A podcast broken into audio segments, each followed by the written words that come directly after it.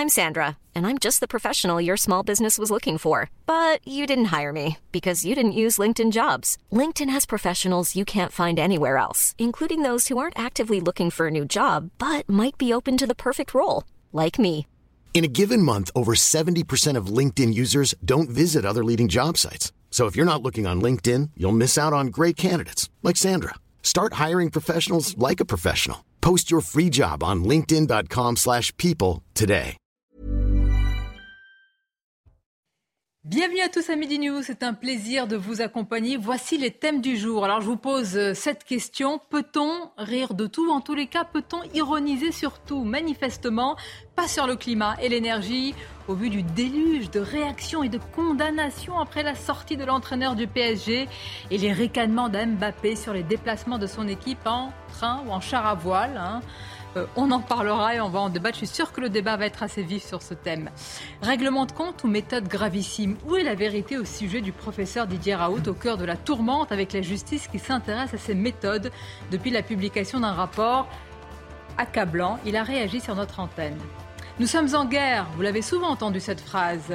Emmanuel Macron l'a répété, parlant cette fois-ci du défi énergétique, un discours toujours plus guerrier, mais que masse cette rhétorique? Une forme d'impuissance?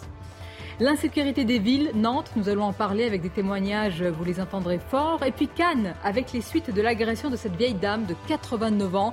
Et le maire de Cannes, David Lisnard, qui appelle au sursaut. Il persiste et signe aussi sur une phrase qui a énormément fait réagir. On en parlera également. Voilà pour les thèmes. Je vous présente nos invités dans quelques instants.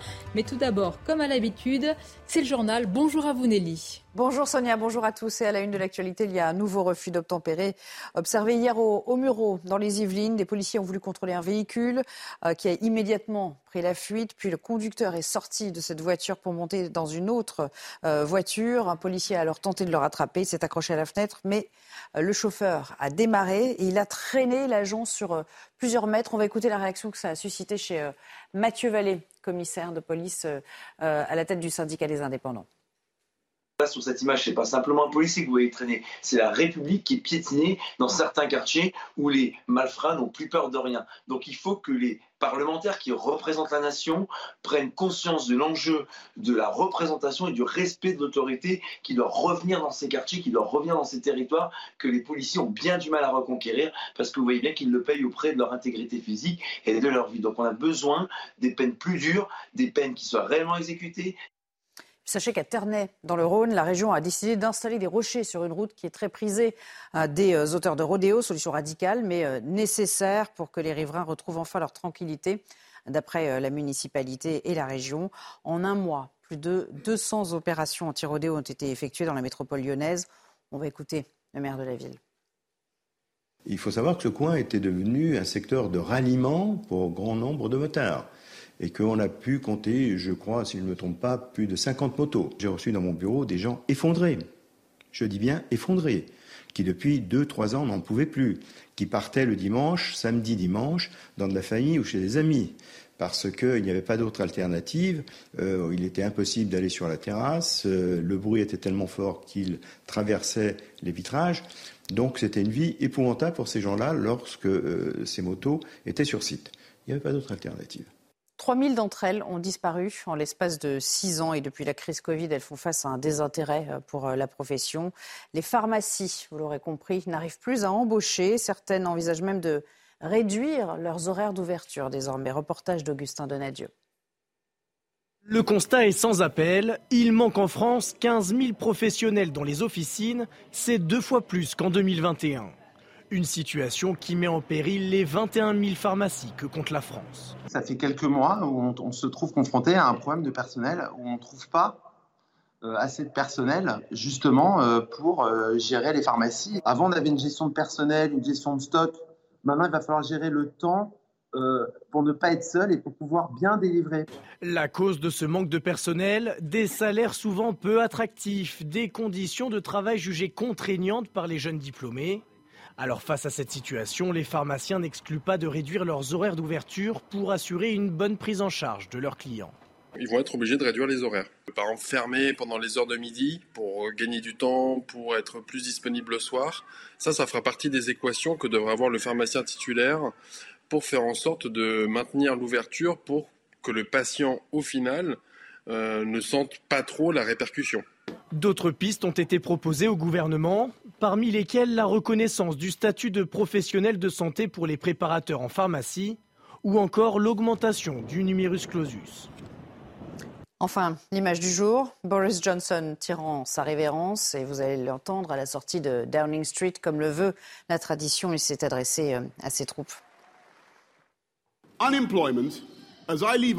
Le chômage, au moment où je quitte mes fonctions, est descendu à des niveaux jamais vus depuis que j'avais 10 ans et que je rebondissais sur un tremplin spatial. Mes amis, à propos de rebondir dans des carrières futures, permettez-moi de dire que je suis maintenant comme une de ces fusées d'appoint qui a rempli sa fonction. Je vais maintenant rentrer doucement dans l'atmosphère et m'écraser loin des yeux de tous dans un coin obscur et éloigné du Pacifique.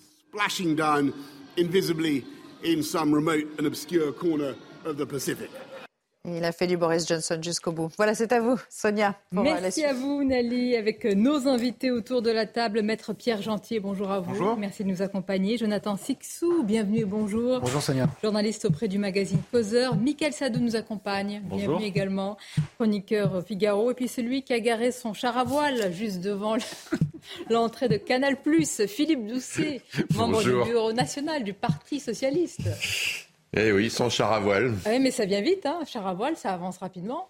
Bah, quand il y a du vent, euh, du vent dans Ah le bah, bon sens. parler, voilà, faut en faire, euh, voilà, faut faire ça à Berck, euh, mais c'est vous avez super toujours sur le le vent qui vous souffle dans le dos, ça va toujours dans le bon sens. Sauf dans cette émission, j'ai souvent le vent de face. Où je Non, non, souffre. alors, on a, non, pas, pas- pas ce midi, je pense pas. On a beaucoup de sujets qui vont euh, vous intéresser, nos téléspectateurs également. Simplement parce qu'il était notre invité, en tous les cas l'invité de Jean-Marc Morandini tout à l'heure. Je voudrais qu'on dise quelques mots sur le professeur Raoult qui est dans la tourmente.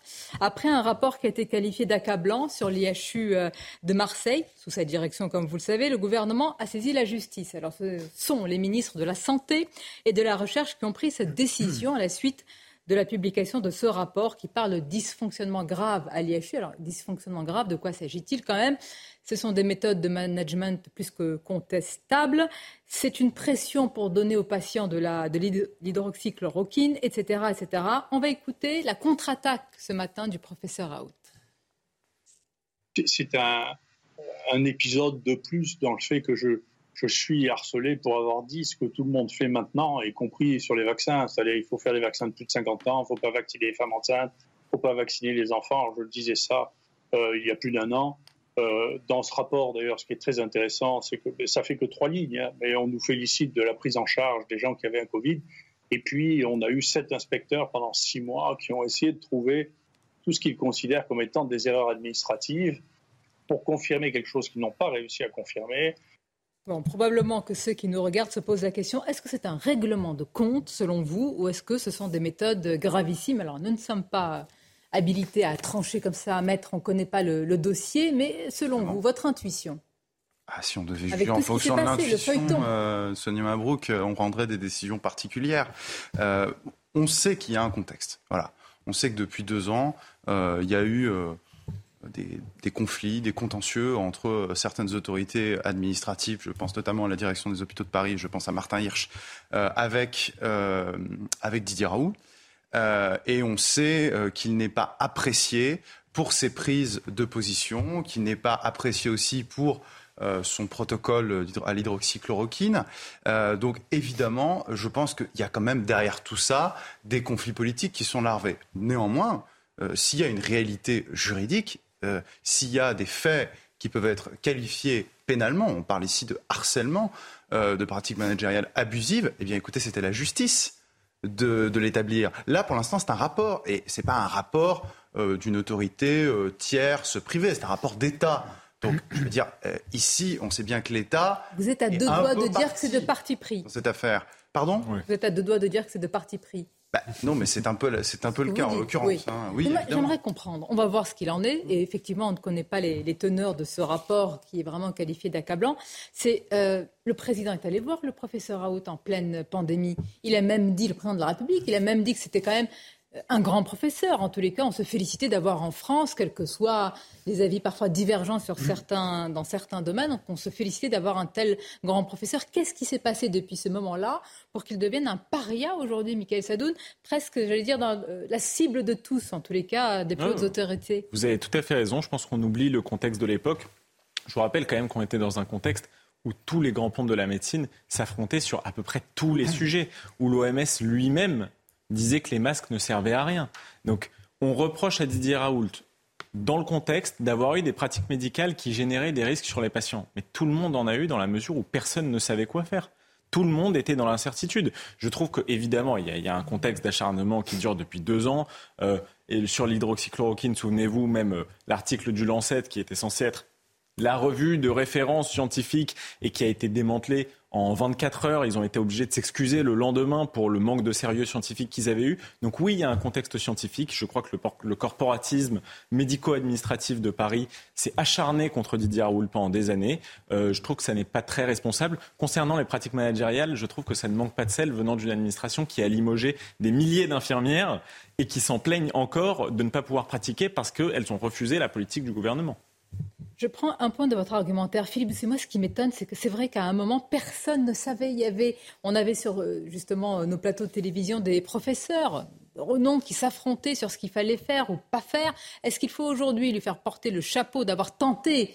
Je suppose qu'il voulait sauver des vies euh, parce que c'est quand même l'objectif premier euh, d'un médecin, d'un professeur, d'avoir tenté parier sur l'hydroxychloroquine?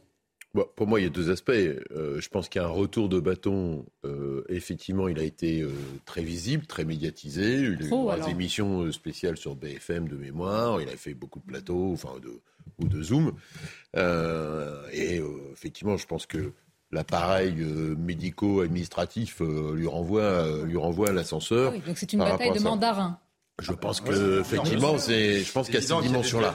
Pour revenir sur votre, et le deuxième ah. aspect, pour revenir sur votre euh, remarque sur euh, le président de la République, bah, je pense qu'à un moment donné, Emmanuel Macron, à force de vouloir courir après, parce que c'est devenu aussi une figure populiste, euh, le professeur Raoult. Populaire, populaire, populaire, mais aussi populiste sur une logique anti-vaccin ou une logique. Non, il a jamais été anti-vaccin. L'histoire de la chloroquine, c'était quand même une logique un peu particulière. Sur un vaccin, c'est être anti-vaccin. Donc, euh, non, non, mais, par rapport à ça, il y avait, il y avait cette logique-là. Et en tout cas, lui, euh, peut-être un personnage populaire, mais en tout cas avec une logique, en tout cas récupérée, au-delà de ce qu'il était lui, euh, peut-être ce qu'il pense au fond, une logique populiste autour de ça. En tout cas, le président de la République, dans la logique de la présidentielle, a voulu ne pas le laisser, euh, il l'a fait sur d'autres, ne pas le laisser euh, déborder, donc de garder le lien avec lui ou d'établir un contact avec lui par rapport à ça, parce qu'à un moment donné, euh, bah, il y avait un certain nombre de personnes qui se sont dit que le professeur Raoult pouvait devenir une figure politique. à l'IHU de euh, Méditerranée et de Marseille, il y a énormément de compétences. Et en plus, avec ce qui est en train de se passer, Jonathan Sixou, il y a le professeur Raoult, mais il y a derrière beaucoup de gens qui travaillent, des femmes et des hommes formidables. Et en disant ça, on dit, on dit un rapport accablant. Attention, parce que ce sont sur certaines méthodes, on donne l'impression que c'est tout un, un, IHU qui fait notre fierté aussi hein, par mmh. rapport à d'autres pays qui est visé. Non, mais c'est vrai, on se tire un peu une balle dans le pied ben, aussi. ça ne serait pas la première fois qu'on se tire une balle dans le pied dans ce domaine-là comme dans d'autres. Dans le même pied, c'est Ça fait beaucoup de balles, vous avez entièrement raison. Euh, beaucoup de pieds d'ailleurs. Et beaucoup de pieds aussi. Oui, il y a mais euh, là, quelle que soit la, quelle que soit la, motivation de la, de, de, de, des poursuites actuelles contre le professeur Raoult, de toute façon, lui-même va devoir défendre ses équipes. Et il l'a toujours fait d'ailleurs. À chaque fois qu'il a été interviewé, à chaque fois qu'il a eu à se justifier, il a toujours mis en avant euh, ses équipes, bien qu'il ait euh, euh, incarné une certaine, au fil de ses entretiens, effectivement, il a donné beaucoup d'interviews. Il a personnifié en quelque sorte une certaine position au sujet, au, sujet du Covid. Il n'était pas anti-vaccin, il incarnait une sorte de voix alternative au discours officiel jusqu'à ce que le, le président de la République a passé une après-midi entière euh, dans son service à Marseille, effectivement. Aujourd'hui, euh, il y a sûrement des batailles de, de, mandarins derrière tout cela. Euh, je ne me garderai bien d'évoquer quoi que ce soit des points précis qui sont évoqués dans ces attaques. Je n'ai absolument pas les compétences pour m'exprimer clairement à ce sujet. En revanche, parce que je n'ai pas les compétences, j'ai été un peu surpris ce matin de son interview. J'ai trouvé que, justement, en ayant un regard vraiment neutre, pour ne pas dire naïf sur la question, j'ai trouvé qu'il ne se défendait pas très bien. Alors que c'est un, quand même quelqu'un qui, alors pour la communication, alors qu'il manie très bien, alors qu'il manie un très bon français, il sait, il sait viser juste et euh, quand il, il, est, il, est, nécessaire de, de le faire. Quelqu'un qui est plus euh, à l'aise à l'offensive quand il portait quelque chose que là il est en défensif dans un rapport qui n'est pas simplement un rapport sur des aspects médicaux, mais qui est aussi sur des logiques de management. Ça, il y a peut-être aussi. Euh... Il peut-être aussi en ce qui concerne aussi la politique managériale, il est, euh, il juste est un, un, un, mot sur la euh, politique managériale. Euh, celui qui a mené une politique managériale terrifiante pour le fonctionnement de l'hôpital, c'est Martin Hirsch à la PHP. Et là, on n'a pas du tout l'ombre d'un doute. Quand il est reçu en interview, on... évidemment. non, mais c'est vrai. Peu de questions lui sont posées sur des choix. Peut-être qu'il s'est opposé à ces choix-là. Hein, sur les fermetures de lits, tout ce qui s'est passé. Peut-être que pendant toutes ces années, il s'est opposé, euh, mais à bas bruit, vous savez, l'opposition silencieuse. Pour Martin Hirsch ouais. Bah, il y a une responsabilité. Il ne s'est pas, euh, pas vraiment opposé. Enfin, je dire, euh, il a été mis. Il a un peu ironique. Oui, bien sûr, mais il a été. Oui, voilà. Donc, il a été mis en poste pour, euh, réorganiser la PHP et euh, il fait le job parce que son évolution, parce que son évolution de carrière euh, en dépend aussi. On peut pas dire il est quand même comptable. Il est aussi comptable avec d'autres, il faut le dire, mais il est comptable aussi de la situation catastrophique de l'hôpital, du changement de politique de l'hôpital dans les années 2010, euh, fin des années 2000, on est passé sur une logique de rentabilité. Euh, et puis, euh, évidemment, après, toutes les fermetures de lits qui ont eu lieu. Et évidemment, au moment du Covid, on en a reparlé.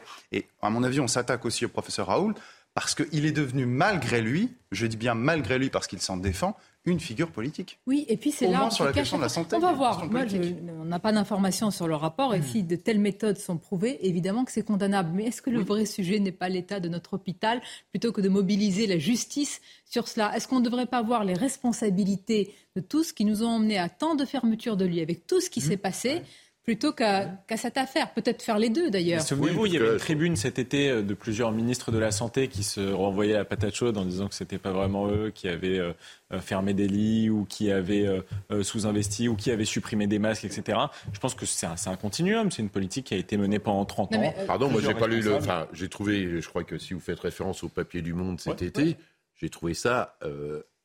totalement affligeant parce que du coup on voit dans le papier j'invite tous les spectateurs à le, regarder sur, euh, sur Internet, on voit la descente palier par palier de notre système de santé, entre les gardes des médecins, les hôpitaux, ça. Donc on voit chaque ministre, en gros, expliquer que bah, celui d'avant a lâché un truc et eux, ils ont lâché, ils ont lâché, ils ont accepté un certain nombre de choses. Et on voit une descente palier par palier. Le papier est terrifiant. le papier est terrifiant. Mais bien sûr, bien sûr, il y a une responsabilité. Mais voilà, donc euh, ça veut dire qu'on se dit aussi, pardon de le dire ça, c'est qu'on se dit, bah, la santé, c'est un service public. Il y a un budget face à ça. Ça veut dire aussi, euh, pardon, mais ça veut dire qu'il faut qu'il y ait des rentrées euh, financière de l'État pour financer un système de santé. Euh, c'est ça notre sujet aujourd'hui. En France, les rentrées financières et l'impôt n'est pas suffisant. Mais il est, je ne sais pas s'il n'est pas suffisant. Voilà, mais en attendant, à la fin, c'est que c'est pas si on veut pas que ça soit un système privé euh, financiarisé comme il est aux États-Unis dans plein de pays, c'est-à-dire que c'est un système public et que le système public, il vit pas d'amour et d'eau fraîche, il vit aussi avec des moyens, des investissements, des moyens financiers par rapport. l'administration et il me semble que c'est un sujet monumental qui rejoint le sujet de la santé en général, mais aussi le cas Raoult, il y a une suradministration, il y a 35% du personnel hospitalier qui sont des, de purs administratifs. D'accord, mais... Il me semble qu'il y a un décalage entre cette administration extrêmement protocolaire et la médecine qui est, comme dirait le philosophe, un art au carrefour Je suis d'accord, mais pardonnez-moi, comme j'étais... Sur la chloroquine, par exemple, tout le monde les médecins généralistes, tout le monde, les médecins pratiques, l'administré. Il y a un décalage entre cette administration extrêmement lourde et protocolaire et l'exercice de la médecine qui demande euh, de l'habileté et D'accord. J'entends ça. La réalité, moi j'étais président du conseil de surveillance de l'hôpital d'Argenteuil. Un beau matin, on était en responsabilité, on était président d'un conseil d'administration. Il y a eu la loi Bachelot où on est devenu président d'un conseil de surveillance. C'est-à-dire que par exemple, le budget des hôpitaux, il n'est plus voté au sein de l'hôpital. Il est adopté en tant que tel. C'est l'agence régionale de santé qui le vote. Donc à un moment donné, nous étions en responsabilité. Eh ben, on était en responsabilité. Ça n'enlève pas les responsabilités, encore une fois. Donc ça veut dire qu'on fait un choix de se dire est-ce qu'il y a une décentralisation? Est-ce qu'on porte les hôpitaux? Est-ce qu'on assume par rapport à ça? Mais encore une fois, pour revenir au sujet, ça n'enlève pas les responsabilités. Ah, il y a une responsabilité des différents ministres qui se sont euh, refilés la patate chaude, comme vous dites, mm. dans, cette, euh, dans cet article du Monde, euh, en réalité, il y, a, la responsabilité des politiques au sens les hommes politiques et les femmes politiques qui ont été aux responsabilités, mais aussi de la politique la politique libérale qui a voulu s'appliquer à l'hôpital et qui s'est cassé les dents sur la crise du Covid. Sauf que, sauf que, la responsabilité, elle est là, mais le problème, c'est qu'aucun politique, depuis le début du quinquennat, premier quinquennat Macron ne la pose. Pardonnez-moi, le seul qui a dû démissionner, c'était même pas un ministre, c'était euh, François de Rugy, souvenez-vous, pour cette affaire de Omar. Donc aujourd'hui, les euh, ministres du gouvernement Macron, et pas Macron lui-même, mais les ministres de son gouvernement, n'ont plus la culture politique justement de cette responsabilité. C'est-à-dire un moment de dire, voilà, nous démissionnons. Que ce soit pour d'autres d'autres sujets, par exemple Gérald Darmanin avec l'affaire du Stade de France qui est absolument calamiteuse, et puis effectivement les différents ministres de la Santé. Agnès Buzyn, j'en parle même pas. Vous m'offrez une transition formidable, parce bah, qu'il y, y, a les actes, il y a les paroles. Est-ce que sur une parole qui a provoqué euh, une avalanche de réactions. Alors, on ne va pas faire démissionner l'entraîneur du PSG, mais quelle est la responsabilité? Mais oui, et ça rejoint tout à l'heure, je faisais un petit trait euh, d'humour, en tout cas d'ironie, j'essaye. Est-ce qu'on peut encore ironiser sur tout Est-ce que sur le climat, évidemment, il ne s'agit pas du tout de remettre, euh, j'allais dire, ou d'aller contre certaines affirmations évidentes sur le dérèglement climatique, mais est-ce qu'on peut dire des choses sans provoquer une tempête un peu dans un verre d'eau, mais quand même. On va écouter la séquence et, on va aller sur ce sujet. Hein. Vraiment sur est-ce qu'on peut ironiser sur certains sujets est-ce que c'est devenu une religion? Il faut simplement se soumettre et dire voilà, Amen. On écoute.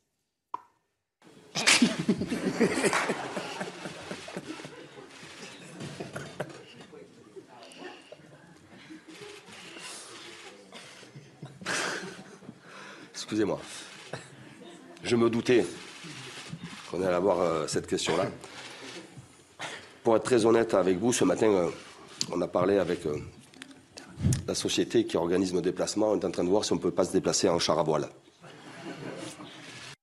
Je rappelle que le journaliste qui a posé la question sur, il relayait ce qu'avait dit le patron pour les trains intercités. Voilà, exactement. Est-ce qu'il faut prendre plutôt privilégier l'avion, euh, le train plutôt que l'avion pour ces trajets-là? Vraiment, je voudrais qu'on aille plus loin que est-ce que c'est du mépris ou pas, ou de la démagogie? Est-ce qu'on peut aujourd'hui, sur certains sujets, ironiser ou est-ce que c'est terminé?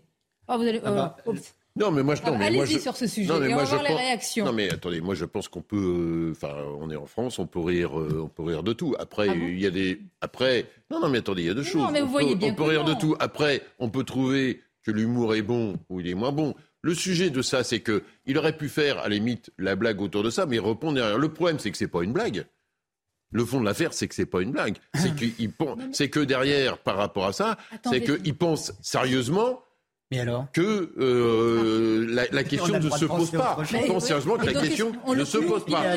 Non, mais attendez, après, il y a un débat public. Aujourd'hui, la question du climat, c'est un débat, public. Il n'y a eu que des condamnations, vous allez entendre. J'ai réussi à trouver une réaction politique qui dit écoutez, Bien sûr, parce qu'aujourd'hui, pardonnez-moi, vu, vu ce que tout le monde perçoit sur ce qui vient de se passer cet été, vu le débat, la polémique qu'on a eu sur les jets privés, que la question se pose euh, que la question se pose sur euh, la, question du, euh, des déplacements des joueurs de foot et pas, et pas, et pas une, ensemble, vous allez laisser les autres parler un petit peu ou quoi? Ah si, mais attendez, je, je donne mon point de vue, me donner la parole. Il parle d'un débat, mais fait un monologue. Non, non, non, non, non, non, vous allez voir si je suis un monologue, ça va être plus long que ça. non, là, on a, là c'est un procès en, blasphème qu'on lui fait. C'est on, peut, on a le droit de, de, de, blasphémer, et encore, on voit avec quelle prudence certaines religions. En revanche, le climat, c'est ça d'être un sujet hyper, hyper sensible. J'ai découvert donc que, euh, le char à voile, c'était un, mot tabou. Euh, euh, s'il avait dit trottinette, peut-être que ça serait mieux passé, je ne sais pas.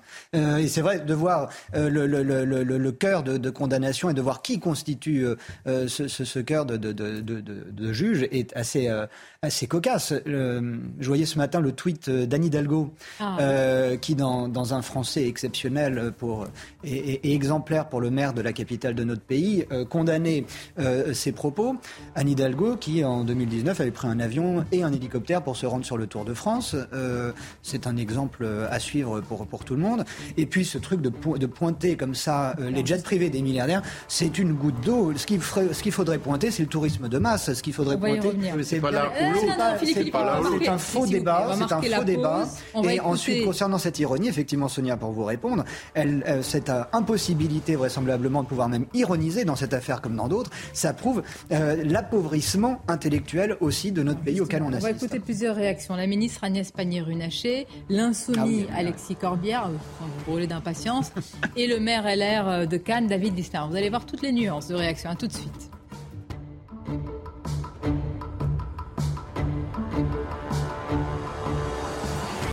Merci d'être avec nous dans quelques instants à la suite du débat. On vous pose la question peut-on encore ironiser de tout? Bien sûr que le sujet, le défi énergétique est très important. Bien sûr que le climat est tout aussi important. Mais peut-on encore alors avoir de l'humour, peut-être parfois un humour qui est décalé, mauvais, ça dépend comment eh bien, vous avez perçu la phrase de l'entraîneur du PSG sans avoir un déluge de réaction juste après. Le débat est à suivre, mais d'abord, le rappel des titres. Le procès de l'attentat de Nice s'est ouvert hier à Paris. Cet après-midi, ce sera l'exposé des faits. Le président de la Cour d'assises spéciale de Paris a annoncé que l'ancien chef d'État François Hollande et son ministre de l'Intérieur de l'époque Bernard Cazeneuve témoigneront le 10 octobre au procès. Au Canada, l'un des deux frères suspectés d'avoir tué 10 personnes dimanche a été retrouvé mort. La police traque toujours le deuxième suspect de ces attaques parmi les plus meurtrières dans le pays ces dernières années et dont le motif reste encore inexpliqué. En fin du tennis, Rafael Nadal éliminé de l'US Open dès les huitièmes de finale. Le troisième joueur mondial a été battu hier soir à New York par l'américain Frances Tiafo. Score final 6-4, 4-6, 6-4, 6-3. Une grosse déception forcément pour le joueur espagnol qui a déclaré qu'il voulait juste rentrer chez lui à la fin du match. Attention, ironie interdite. Humour second degré à laisser au vestiaire quand on voit le déluge des réactions après euh, les propos de l'entraîneur du PSG et aussi hein, l'attitude d'Mbappé. Il y a eu beaucoup, beaucoup de réactions sur euh, Mbappé également. Je voudrais vous faire écouter deux réactions politiques ce matin. Sur notre antenne, Agnès Pannier-Runacher et puis l'insoumis, le député Alexis Corbière. La réaction de Fabien Galtier et de Kylian Mbappé montre à quel point ils sont très loin des enjeux de réchauffement climatique. Et je crois que tous les Français aujourd'hui ont pris la mesure de ce réchauffement climatique cet été. Et c'est ça qui est choquant dans leurs propos, c'est d'en faire quelque chose qui est anecdotique. Le PSG n'est pas au-dessus euh, de la loi, n'est pas au-dessus euh, de ses considérations. Et moi, je... Non mais c'était peut-être une plaisanterie, peut-être euh, on peut avoir encore un petit peu d'humour dans ce pays ou pas Dites-le nous. Bah, c'était un peu je dirais, humiliant par rapport à la question posée par le journaliste. La réaction est, affligeante, surtout de la part de l'entraîneur. Ils peuvent répondre, c'est à demander au staff, à la direction du club, c'est pas notre sujet, on est venu pour faire une conférence de presse sportive, ça je l'aurais compris. Mais éclater de rien. Euh, et après, comme le fait M. Galtier, qui est un homme plus d'âge mûr, du genre, ah ouais, on y a réfléchi, on va y aller en char à voile, c'est affligeant.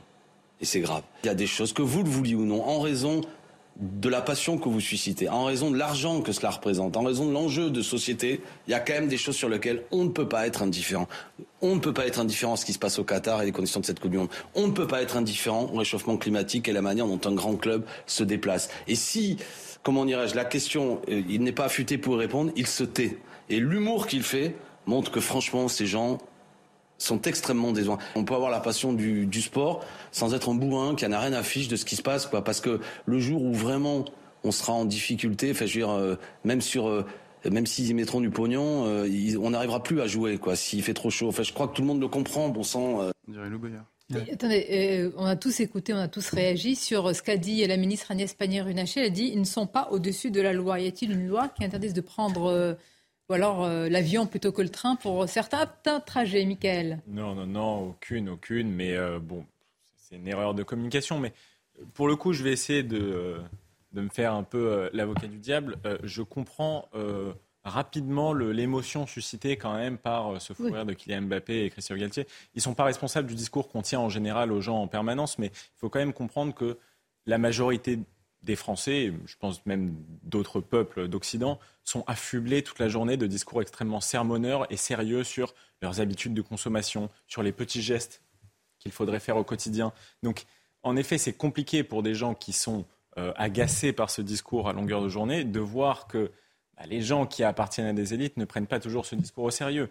Un petit chiffre quand même, il y a 1% des voyageurs d'avion qui sont responsables de 50% des émissions du secteur. Ce qui ne manque pas de sel, c'est que ce 1% est celui qui donne des leçons aux 99% restants.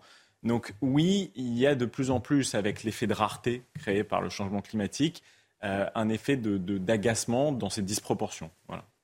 Ce que je comprends. Oui, évidemment, on peut rire de tout. hein. On peut évidemment rire de tout. Autre réaction, parce que je veux qu'on voit les différentes tonalités ce matin. Euh, le maire LR, David Lisnard, écoutons-le. C'est très rapide, hein. tendez l'oreille. Pas envie de commenter ça parce que Ah, ça vous dites mobilisation générale, ça nous concerne tous, monsieur le maire. D'accord. Bah. Oui. Mais on, on peut très bien Nous avoir des citoyens. d'opinion euh, en, en s'offusquant de ce que disent tel ou tel footballeur ou entraîneur quand, quand on leur fout la paix et, et- et qu'ils gagnent ce soir contre la Juventus. Et, et parallèlement, euh, je crois, non, c'est, euh, enfin, on, on a aujourd'hui, il faut être sérieux. Le, le- le transport La aérien par jet, c'est 0,04% des émissions de CO2. Voilà.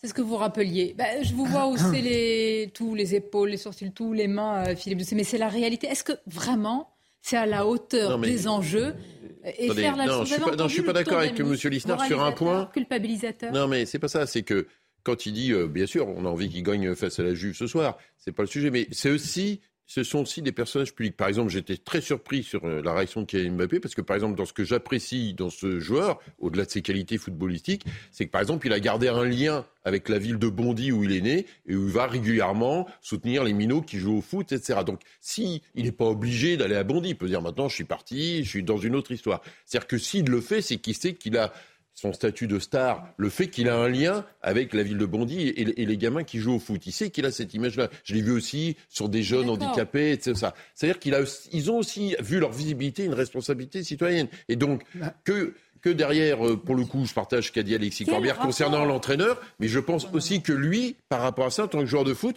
ben, il fait passer des messages. Voilà. Et le remarque- message par rapport à là, ça. Je remarque, je remarque que sur le sujet climatique, euh, tout le monde a des, a des pudeurs de vierge effarouchées, alors que sur tous les autres domaines, dans tous les autres domaines, parce qu'effectivement, ces, ces hommes sont des, sont, sont des stars, ils ont une influence, ils devraient donner un exemple à, la, à, leur, euh, à, leur, à leurs femmes et autres.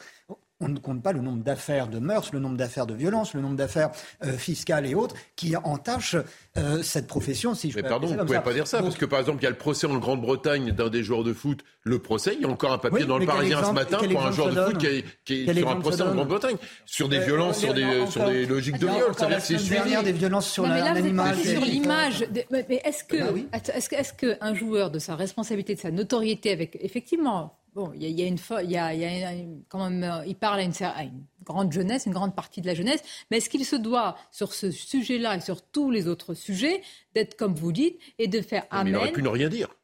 Je veux dire, Il aurait pu Il dire a ce que d'ailleurs dit Il a Alexis pas Corbière. tout. Donc, Non mais c'est pas, là, il il ironise pas. Là, le- il ironise pas, il se marre, ce qui est pas pareil. Ah, il il rire, lui, il fait a pas. Non mais a il voilà, je, je pense que l'image que lui renvoie, mais je, alors. Mais moi, Sonia, je- on prend Non, ici à Paris, on prend ici à Paris, vous verrez que dans les 15 jours, Ah bah, euh, Kylian. Mbappé va faire une émission de télé pour expliquer sur, pour revenir sur ce qu'il vient de faire. Là, je vous prends les paris. Oui, d'accord, mais là, c'est je la prends les paris parce que communication derrière, non, mais je parce veux qu'il le- va se rendre compte que le message que lui-même envoie en tant que personnalité publique, en tant que personnalité Mais vous avez populaire, dit, voilà. d'accord. Il a- Donc, il a le droit de rire sans envoyer un message. C'est pas simplement rire. Là, il s'est, bidonné, ce qui est pas pareil. Attendez, bien, le- pourquoi ça se... Philippe, il a réagi instinctivement et ensuite il va nous faire une opération bien ficelée, communication bien rodée pour dire. Mais moi je préfère mille fois, mille fois, même si sur le fond on va en parler quand même, parce qu'on nous demande tous des efforts. Un entraîneur, je parle de lui, qui dit les choses, qui peut avoir un peu d'humour même si ça ne plaît pas à tout le monde, que des gens policés qui pendant les conférences de presse ne vont plus rien dire du tout. Vous allez voir les prochaines conférences, allez poser une question. Oui. Mais, Et il va alors, faire- mais alors, les conférences sont on complètement Ouais, ouais, non, Pardon. enfin, quand Didier. Deschamps il fait des conférences, chaque mot est millimétré. Pierre Chaque Gentil. mot est millimétré quand Didier Deschamps il fait une conférence de presse. De toute manière, euh, je pense qu'effectivement, à l'avenir, on va pouvoir de moins en moins rire de ces choses. Mais nous avons été prévenus. Euh, L'ayatollah verte euh, Sandrine Rousseau, euh, il y a encore quelques jours, dans une chaîne, auprès d'une chaîne que je ne nommerai pas, nous a bien indiqué, euh, parce qu'on se moquait de son super compte parodique Twitter, euh, que j'ai très peur de nommer parce que j'ai peur d'être attaqué en justice, Sardine Ruisseau, euh, d'ici, euh, quelques jours.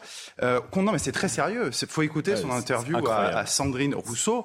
Euh, on ne peut plus Sardine, rire euh, des femmes, on ne peut plus rire euh, des minorités, on ne peut plus rire, qu'est-ce qu'il y a d'autre sur ma liste, euh, des LGBT. Et j'ai rajouté là, en vous écoutant et en écoutant euh, euh, ce, ce passage, on ne peut plus rire non plus de et je dis bien l'écologisme et non plus l'écologie. Parce qu'en réalité, c'est bien de cela dont il s'agit. C'est une certaine vision écologique qu'on ne peut pas contester, dont on ne peut pas rire en plus. Puis alors après, il rigole de sa propre blague, Mbappé. Donc autant vous dire que c'est euh, carton rouge. Mais vraiment carton rouge, c'est un mauvais jeu de mots.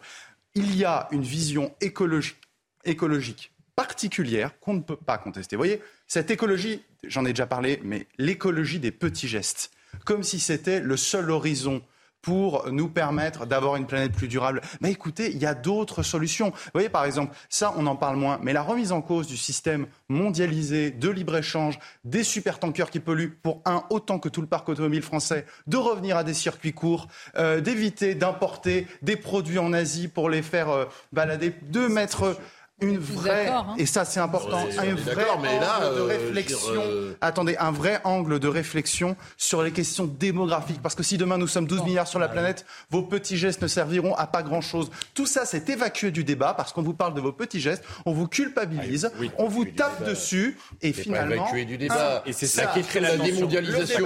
Pardon, Arnaud Montebourg on a parlé il y a quelques années. d'expression, et en plus de ça, je le dis, ce n'est pas, assez, ce n'est pas à la hauteur. D'accord, mais ce n'est pas l'un à la place de l'autre. Sur la démondialisation, au début d'ailleurs, euh, toute une partie de la droite s'est moquée de lui quand Arnaud Montebourg parle de démondialisation. La question, enfin, pardonnez-moi, la, gauche question. il, a quand même fait un, carton à gauche à ce moment-là sur ces logiques-là. La question d'avoir ah, des logiques de circuit court, les écologistes les portent, tout le monde se rend bien compte qu'on va peut-être arrêter euh, d'apporter euh, des avocats euh, du Pérou, euh, du Botswana ou de je sais pas. C'est-à-dire que là, demain, on va dire Ah, mais il y a eu le trajet de Madame Hidalgo, Paris-Chambéry pour le Tour de France. Ah, mais il y a le Jeep de Monsieur Mélenchon. Ah, mais il y a le char à voile à moto, diesel que vous avez garé devant l'immeuble de, canal. Non, mais jusqu'où on va aller pour traquer? Je suis d'accord qu'il y a une forme d'exemplarité et que certaines personnes vont être choquées de la réponse. Ça, on peut pas. Mais en même temps, euh, demain, euh... ministre du rire. Non mais, non mais, on, a l'air de rigoler là comme ça, mais justement profitez-en. Non mais, nommez, non mais sérieusement, je pense que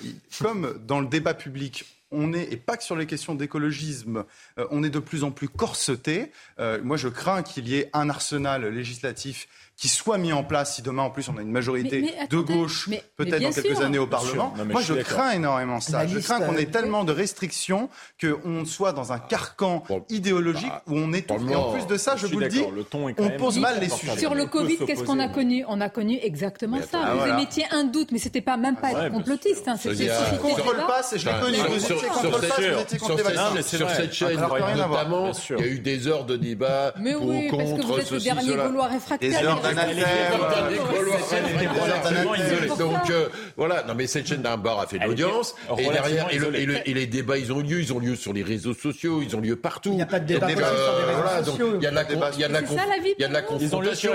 Les réseaux sociaux eux-mêmes mettent des messages en disant attention, ce message est complotiste. Il y a un jeu démocratique. C'est vrai sur certains sujets, est totalement pipé. Et vous parlez de pas respecté les autorités démocratiques. Au contraire, on déjoue le débat. Mais c'est pas vrai. Regardez, et là, on n'est pas en train de débattre, on n'est pas en train d'avoir une confrontation. Mais non, mais regardez les autorités politiques, la ministre là actuellement, elle débat pas, elle interdit, elle censure, elle part d'une loi, elle dit c'est contraire à la loi. D'ailleurs, entre parenthèses, j'ai pas, pu donner l'information, mais sur, les, il y a effectivement, il y a une loi, mais manifestement, elle ne suit pas son truc, parce qu'il y a une loi qui a été votée au Parlement sur les trajets en avion de moins de 2h30 quand il y a une alternative en train Bon, il se trouve que c'est bloqué à Bruxelles, d'ailleurs, euh, vous devriez le dénoncer, euh, parce que pour le moment, effectivement, normalement, il ne devra plus y avoir de trajet en avion quand il y a une vous de Vous vous souvenez quand François Hollande, au début de son quinquennat, avait dit non, mais je prends. Quand il a pris le train. J'allais en parler. démoqué lui, d'ailleurs, à l'époque. J'allais en parler.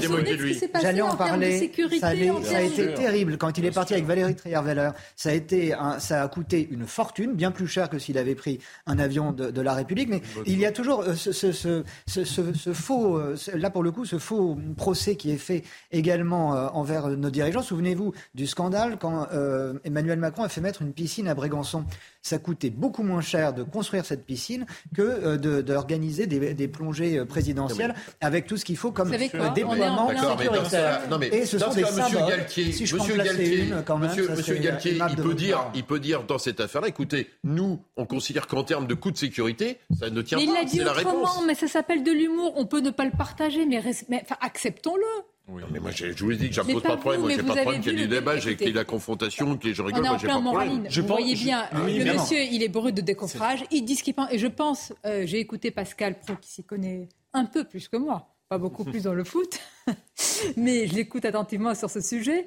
Et il a dit connaître un petit peu les méthodes de l'entraîneur, il est comme ça avec ses joueurs, il est comme ça dans la vie, il parle comme ça. Est-ce qu'il faut policer Est-ce qu'il faut tout tailler pour que ce soit des personnages qui ne sont pas réels et qui nous parlent à l'antenne Est-ce que c'est ce que vous voulez?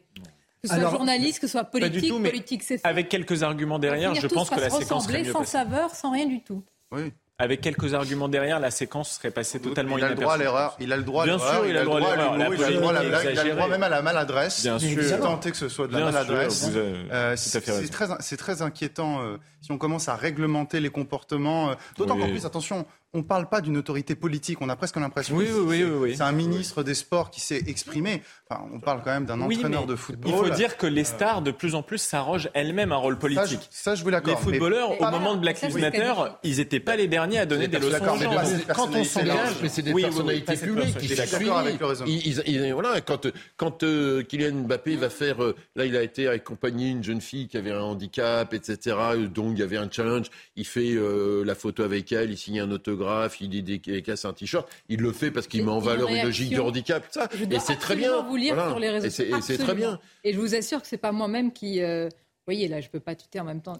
Monsieur Doucet, pourrait laisser parler un peu les autres intervenants pour interrogation? La gauche coupe systé- systématiquement? La parole?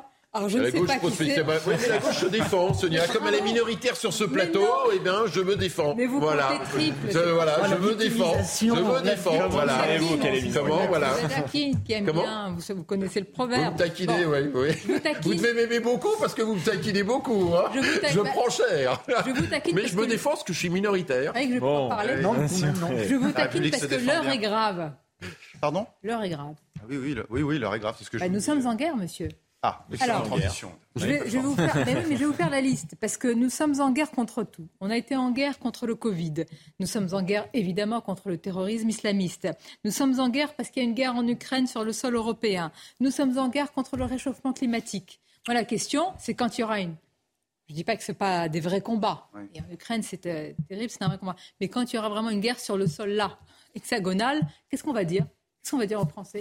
Oui, je suis d'accord. Nous Je- sommes en je- guerre. euh, Je trouve que le vrai. ton martial n'est vrai, pas du tout adapté à la situation. Oui, non, mais c'est sûr. Allez demander aux Ukrainiens ce qu'est la guerre. euh, C'est euh, des millions de déplacés, des milliers de morts, des villes totalement révèle démolies. Ah, ça révèle qu'on légifère par ordonnance et qu'on veut, on veut diriger par ordonnance. On a vu que ça a bien marché au moment du Covid, qu'on a défini des situations exceptionnelles sans en apprécier d'ailleurs totalement, vraiment, et sans pas en reparler, la réalité au regard des mesures appliquées. On s'est rendu compte que ça marchait très bien, que même les autorités, euh, enfin le- les juridictions se sont couchées. Dixit, Conseil constitutionnel, Conseil d'État qui s'est humilié par deux fois. euh, s'agissant du pass sanitaire et pass vaccinal. Donc ça a bien marché, la recette a bien fonctionné. Pourquoi est-ce qu'on ne va pas la réutiliser? Parce qu'en plus là, on risque d'avoir aussi des troubles cet hiver, s'il y a des coupures, s'il y a une explosion du prix de l'électricité. Donc on- ils ont trouvé à travers la crise du Covid un outil qu'ils réutiliseront. Et après tout, j'ai envie de leur dire, ça leur brûlera peut-être entre les doigts parce que si demain un autre gouvernement arrive aux responsabilités et qu'il dit on va mettre l'état de droit entre parenthèses au nom d'une situation d'urgence, je suis pas sûr que ça plaira à tout le monde. Écoutons Emmanuel Macron justement avec ce discours euh, toujours plus guerrier. Est-il mobilisateur? Ça, c'est une autre question. Face au défi qui est le nôtre aujourd'hui, on doit aller beaucoup plus vite dans euh, la production de ces énergies renouvelables. Et donc simplifier les choses drastiquement. Nous sommes en guerre, c'est un état de fait. Nous devons. L'énergie fait partie des instruments de guerre utilisés par la Russie. Et donc, nous devons absolument nous mettre en situation de produire plus vite des sources alternatives d'électricité. Le deuxième point, c'est d'accélérer l'électrification de nos pratiques et donc d'aller beaucoup plus vite sur la rénovation thermique des bâtiments, sur la conversion du parc automobile et sur l'installation comme modèle euh, aussi euh, clé de transport d'énergie de l'hydrogène au niveau européen. Nous sommes en guerre. Emmanuel Macron hausse le ton, mais on a trouvé le responsable, l'un des responsables. C'est le patron d'EDF. Évidemment, c'est sa faute. La maintenance, tout est de sa faute. En tous les cas, je suis peut-être un peu caricatural. Je vais remettre les- l'église au milieu du village, si on peut encore dire cette expression. Non, C'est- limite, non, hein. Le ministre du Rire a directive ce matin. La- mairie au milieu Éric du de village. Ritmaten est avec nous. C'est un sujet important quand même. Chacun se renvoie à la patate chaude. Éric, euh, le président n'a pas cité nommément euh, le patron euh, d'EDF, euh, Monsieur Lévy, mais évidemment, euh, on a bien compris qu'il le visait. Oui, c'est vrai. Il y a vraiment une joute hein, verbale à distance, parce que si vous voulez, il ne faut pas oublier que Jean-Bernard Lévy a un peu allumé la mèche hein, la semaine dernière au MEDEF en disant euh, on nous a demandé de réduire la voilure, on nous a dit que des centrales allaient fermer, Fessenheim, donc on n'a pas recruté comme il fallait. De toute façon, cette filière nucléaire, elle allait décliner. Alors vous imaginez ce que ça représente comme provocation pour euh, Emmanuel Macron, qui bien sûr est monté au créneau euh, très rapidement pour dire que c'était irresponsable ce qu'avaient dit certaines personnes, hein, sans citer Jean-Bernard Lévy, qui d'ailleurs, entre parenthèses, Jean-Bernard Lévy a perdu son poste hein, chez EDF, il va être remplacé. Donc il a jugé irresponsable et il a dit euh, qu'on aurait mieux fait de s'occuper de la maintenance plus tôt parce que ça n'a rien à voir. La fermeture de centrales qui était à l'époque prévue n'avait rien à voir avec la maintenance. Après tout, euh, Monsieur Lévy aurait tout à fait pu euh, organiser euh, la remise en route des centrales, organiser le contrôle de corrosion, faire la maintenance. Mais, mais ce qu'a dit Bernard Lévy, et ce qui est intéressant, c'est qu'on n'avait pas d'équipe formée. Tenez-vous bien, pour avoir un soudeur ou un tuyauteur, il faut deux ou trois ans de formation. Vous vous rendez compte, deux ou trois ans pour les former. Donc voilà, on en est resté là. Alors maintenant, c'est une sacrée euh, euh, joute, chacun se renvoie la balle. Moi, j'ai interrogé d'ailleurs ce week-end dernier euh, Madame Faudon, qui est la responsable de la filière nucléaire à la Société des ingénieurs, et elle a reconnu effectivement qu'on avait perdu, tenez-vous bien, dix ans. Ça n'est pas rien, dix ans. Parce que n'oubliez pas que lorsque Monsieur Macron était à l'époque avec le ministre de l'écologie, Nicolas Hulot, il était question de réduire la part du nucléaire. Il était question de, de diminuer le nombre de centrales. Et puis avec ce qu'on a connu, on est revenu en arrière. Emmanuel Macron, c'est vrai, a lancé euh, le nouveau programme nucléaire, mais à la fin de son premier mandat. Et c'est vrai que là, on a vraiment perdu beaucoup de temps. Il fallait être plus visionnaire, a dit Jean-Bernard Lévy. Et c'est ça que reproche aujourd'hui euh, Macron. Alors pour finir, qui est responsable? Je pense que vous voulez savoir qui est responsable. Je dirais les deux. Parce que c'est vrai que Jean-Bernard Lévy, le patron d'EDF, aurait pu lancer son programme bien avant. Ah, après tout, quand même, quand on est patron d'EDF, il faut veiller à la maintenance de, de ses appareils, de ses machines, de son, de son outil industriel. Et puis, je dirais aussi qu'Emmanuel Macron a eu tort parce que c'est vrai que le nucléaire il aurait dû tout de suite trancher en disant on en a besoin, c'est quand même ce qu'il y a de plus décarboné, même s'il y a les problèmes de déchets à, long terme, c'est quand même ce qu'il y a de plus décarboné. Et aujourd'hui, si on avait eu dix ans d'avance, on serait complètement soulagé, on serait bien heureux. Mais je termine par un point, c'est souvent euh, la raison ou la parole du plus fort qui est toujours la meilleure, et en l'occurrence celle d'Emmanuel Macron. Oui, on n'a pas envie de dire rendez-vous dans 10 ans. On a envie d'agir dès maintenant. On va continuer d'en parler. On va marquer une courte pause. Restez avec nous parce qu'il y a ce sujet. Nucléaire aussi, une défaite française. On pose la question. Il y a tellement eu de lâcheté, d'aberration, de mauvais choix stratégiques pour en arriver là alors que nous étions les champions. Et puis on parlera de Nantes, insécurité grandissante, du maire de Cannes qui maintient ce propos. Beaucoup de réactions là encore. Est-ce qu'on peut être, euh, ainsi j'allais dire brut de décoffrage hein, je, vous rappellerai dans quelques instants la phrase du maire de Cannes. Une pause et on se retrouve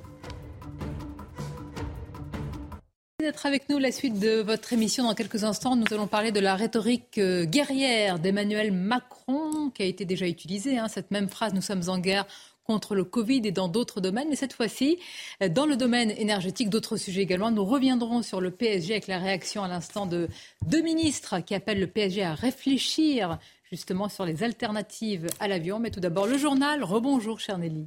Rebonjour Sonia, bonjour à tous. Et à l'une de l'actualité, la justice qui va enquêter sur euh, les dysfonctionnements de l'IHU Méditerranée qui était euh, dirigé à l'époque par Didier Raoult. Cela fait suite à un second rapport accablant sur cet institut. Les ministres de la Santé et de la Recherche ont d'ailleurs saisi le parquet de Marseille. Didier Raoult, entre-temps, se défend. Le reportage d'Augustin Donadieu. L'IHU de Marseille, de nouveau dans la tourmente. Après un rapport accablant pointant de graves dysfonctionnements, le gouvernement a décidé de saisir la justice. Didier Raoult, alors directeur de l'Institut médico-universitaire à l'époque, se défend sur notre antenne. Je suis très euh, serein, moi. J'ai fait ce que je pensais devoir faire. Euh, dans un temps où l'État français pensait qu'il était nécessaire d'avoir des instituts euh, spécialisés dans les maladies infectieuses, si les instituts qui ont traité le plus de gens, qui ont le plus contribué à la connaissance dans ce pays de cette maladie, euh, font euh, l'objet d'une volonté de destruction, moi, c'est, moi j'ai fait ce que je devais. Euh, l'histoire passe et puis l'histoire dira ce qu'elle voudra. Parmi les dysfonctionnements relevés par les inspecteurs, une dégradation de la situation financière de l'IHU et une dérive dans la pratique de management. On y décrit des médecins sous pression de leur direction. Didier Raoult contre-attaque savez, le taux d'absentéisme dans le laboratoire que je dirigeais est trois fois moins important que les autres laboratoires de l'assistance publique. Alors, si on m'explique qu'il y a un malaise chez nous, moi, je, je pense qu'il y a un malaise beaucoup plus grand. Si vous regardez la fuite des médecins de l'assistance publique actuellement, depuis la nouvelle direction, c'est assez effarant. Les ministres de la Santé et de la Recherche convoqueront bientôt les dirigeants fondateurs de l'IHU et son nouveau directeur, qui devront suivre l'intégralité des recommandations formulées par les inspecteurs. Le patron de TGV Intercité propose à l'équipe du PSG de prendre le train plutôt que l'avion pour ses euh, déplacements. Interrogé lors d'une conférence de presse, l'entraîneur du club parisien, euh, Christophe Galtier, avait proposé euh, dans un grand sourire que son équipe fasse ses prochains déplacements en char à voile. Écoutez aussi la réaction que ça a suscité chez la ministre de la Transition énergétique. La réaction de Fabien Galtier et de Kylian Mbappé montre à quel point ils sont très loin des enjeux de réchauffement climatique. Et je crois que tous les Français aujourd'hui ont pris la mesure de ce réchauffement climatique cet été. Et c'est ça qui est choquant dans leurs propos, c'est d'en faire quelque chose qui est anecdotique. Le PSG n'est pas au-dessus euh, de la loi, n'est pas au-dessus euh, de ses considérations. Et moi, je... Non, mais c'était peut-être une plaisanterie. Peut-être euh, on peut avoir encore un petit peu d'humour dans ce pays ou pas. Dites-le nous. Bah, c'était un peu, je dirais, humiliant par rapport à la question posée par le journaliste. Deuxième journée du procès de l'attentat euh, de Nice euh, cet après-midi. Euh, ce sera l'exposé des faits. Bonjour Noémie Schulz, vous suivez l'audience pour CNews. Il y a une question qui fait débat d'ores et déjà. C'est celle du visionnage des images de, de vidéosurveillance. Pourquoi? C'est une question euh, très délicate que le président va devoir trancher.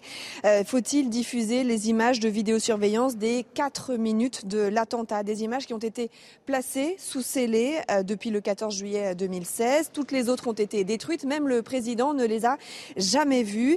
Il l'a expliqué, un procès peut aider à un travail de réparation, mais il faut réfléchir au prix à payer à ce visionnage. J'aimerais éviter le voyeurisme et le sensationnalisme. Je pense que ces images sont très difficiles à supporter alors du côté des parties civiles, les avis sont partagés. Les avocats ont posé la question à leurs clients. Beaucoup semblent favorables à cette euh, diffusion pour mieux euh, comprendre ce qui s'est passé. Certains pour comprendre pourquoi eux ont échappé à la trajectoire de ce euh, camion fou.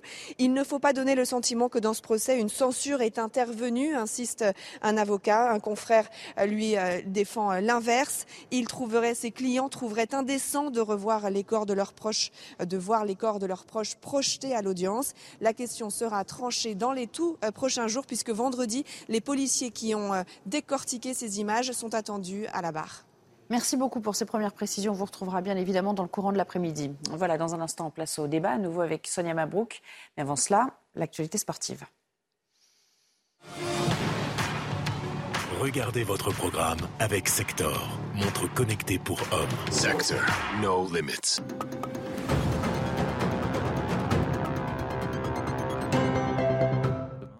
En apparence, tout va bien, dans le meilleur des mondes. Ce qui se passe en dehors du terrain, ça se passe en dehors. Le message est clair, l'extra-sportif ne perturbe pas Kylian Mbappé. Pourtant, les ennuis s'accumulent, parfois malgré lui. L'affaire Pogba s'est réglée pour l'instant. Mais en ce début de saison, une histoire en chasse une autre. Avant l'affaire Pogba, le feuilleton Neymar. La relation est difficile entre les deux hommes.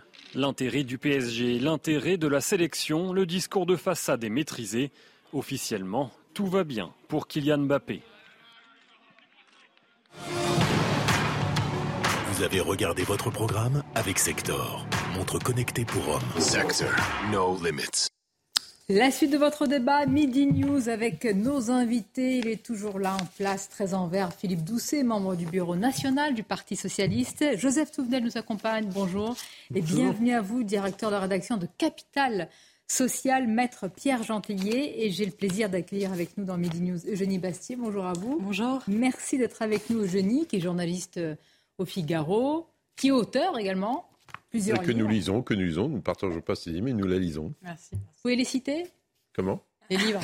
Ah non, euh, pas tous. Euh, là, il y en a un sur. sur Adieu, mademoiselle. il y a un interro. Port émissaire. Non, il y a Bravo. oui, voyez, monsieur. Renseigne. Bah, vous l'invitez plus souvent que moi. Bah, non, c'est la première fois, vous voyez. Et eh ben, elle va peut-être vous retrouver plus souvent parce que Janine vous rejoint le lundi. Tout à fait. Voilà, formidable. Pour vous opposer une parole, euh, voilà. Tout en retenue, Monsieur Doucet. Je vous dis cela, on va écouter de nouveau ce qu'a dit Emmanuel Macron hier. Nous sommes en guerre. On s'attarde sur la rhétorique du président. Est-elle mobilisatrice ou est-elle de nature à culpabiliser? Au contraire, on l'écoute. Face au défi qui est le nôtre aujourd'hui, on doit aller beaucoup plus vite dans euh, la production de ces énergies renouvelables. Et donc simplifier les choses drastiquement. Nous sommes en guerre, c'est un état de fait. Nous devons, l'énergie fait partie des instruments de guerre utilisés par la Russie. Et donc, nous devons absolument nous mettre en situation de produire plus vite des sources alternatives d'électricité. Le deuxième point, c'est d'accélérer l'électrification de nos pratiques et donc d'aller beaucoup plus vite sur la rénovation thermique des bâtiments, sur la conversion du parc automobile et sur l'installation comme modèle euh, aussi clé de transport d'énergie de l'hydrogène au niveau européen.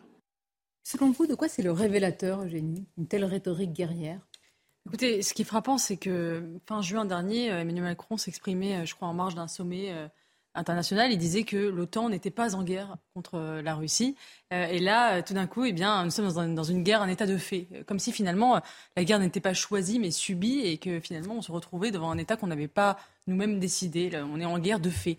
Et ça me fait penser un peu effectivement à la gestion du Covid. C'est-à-dire que tout événement est pris comme quelque chose d'absolument exogène, qu'on n'aurait pas pu prévoir, auquel on ne peut pas réagir et, euh, auquel on est face on est impuissant on doit improviser, rattraper le retard, etc. Et c'est ça qui me frappe. Et ce qui me frappe aussi, c'est une forme effectivement d'arrogance, puisqu'il euh, n'y a pas eu de, aucune reconnaissance des, erreurs qui ont été commises, notamment, effectivement, on va en parler euh, concernant la filière nucléaire, et bien au contraire, une certaine euh, animosité euh, à, l'égard du, patron d'EDF qui a eu des propos assez durs contre l'exécutif en disant euh, qu'on ne vienne pas me chercher sur Fessenheim, a dit Emmanuel Macron. c'est quand même une phrase assez agressive, je trouve, pour quelqu'un qui effectivement a une responsabilité dans le désastre actuel. Et c'est ça qui me frappe. Et j'ai l'impression qu'Emmanuel Macron veut faire une surenchère verbale pour cacher une impuissance, pour masquer, pour masquer une impuissance d'action. Et c'est vrai qu'il aime bien ces mots, ces grands phrases, ces discours. on se souvient de ce discours euh, sur la fin de l'abondance, euh, sur euh, ces, espèces de grands mots définitifs.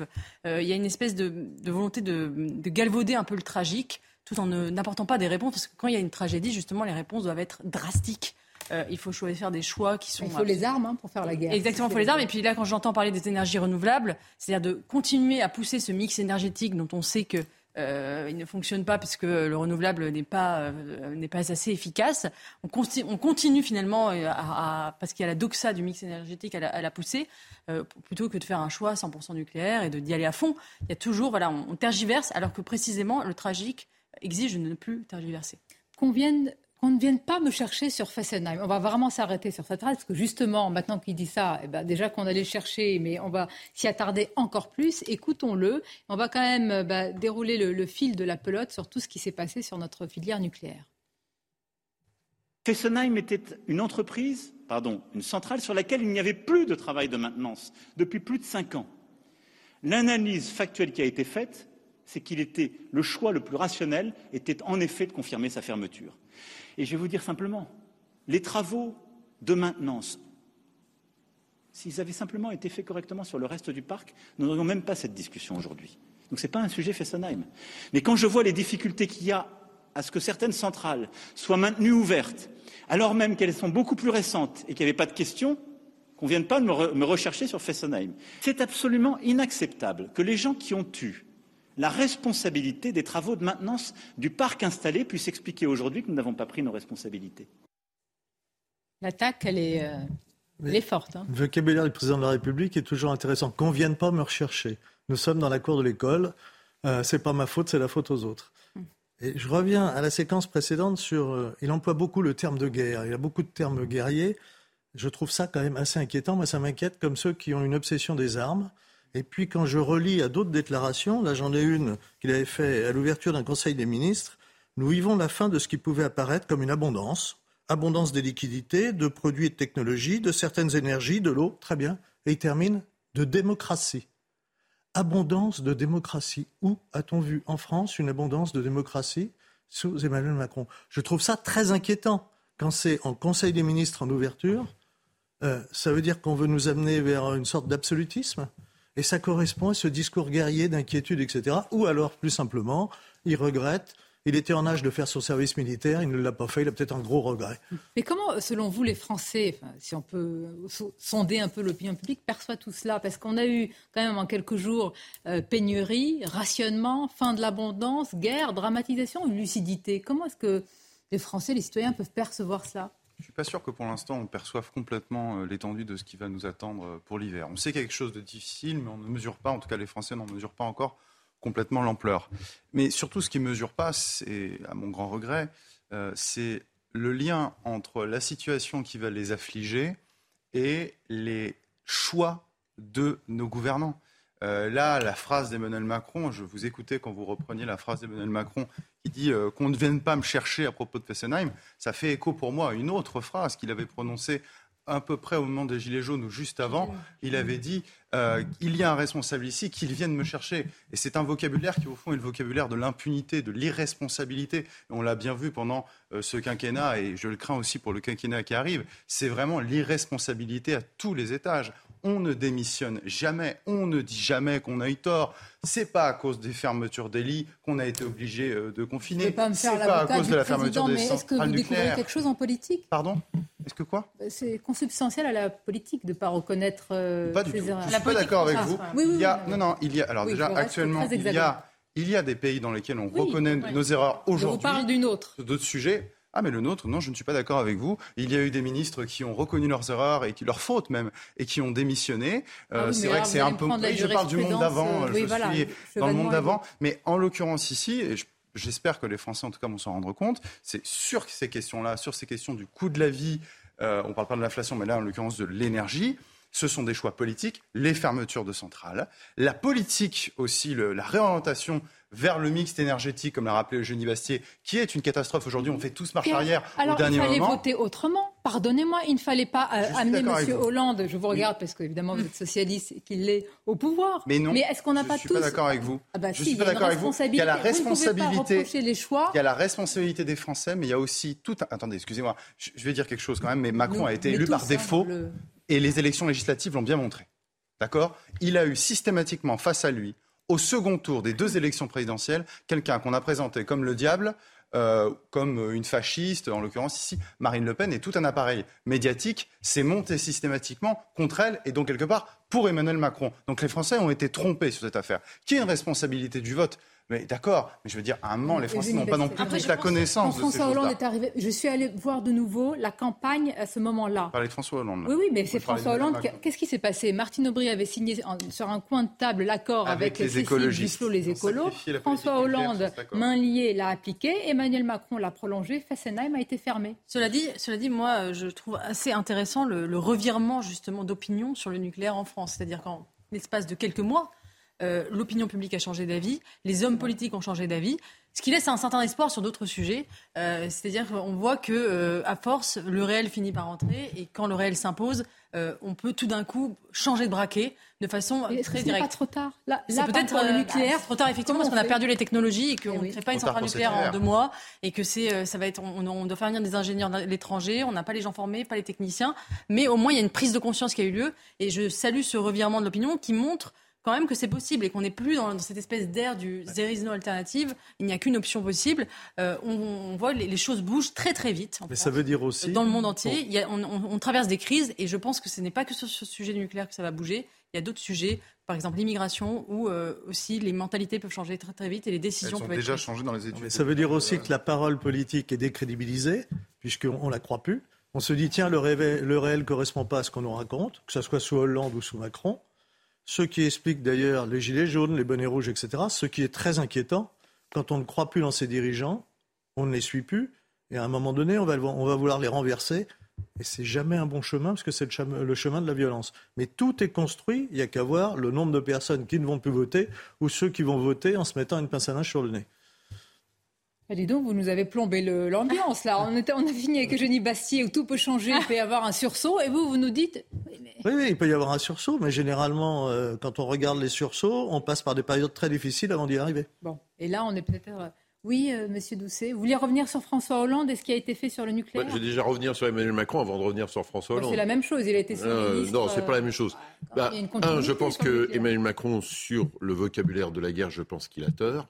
Parce que je pense que plutôt que d'être dans cette espèce de, d'anxiété, c'est de, plutôt de proposer un chemin en positif. Un président de la République, pour moi, ça doit proposer un chemin en positif. Il y a une évolution à intégrer, et je ne pense pas que c'est en expliquant le mot guerre, en le galvaudant, alors qu'une guerre, c'est une guerre avec des gens qui meurent, euh, ça ne me paraît pas le, bon schéma.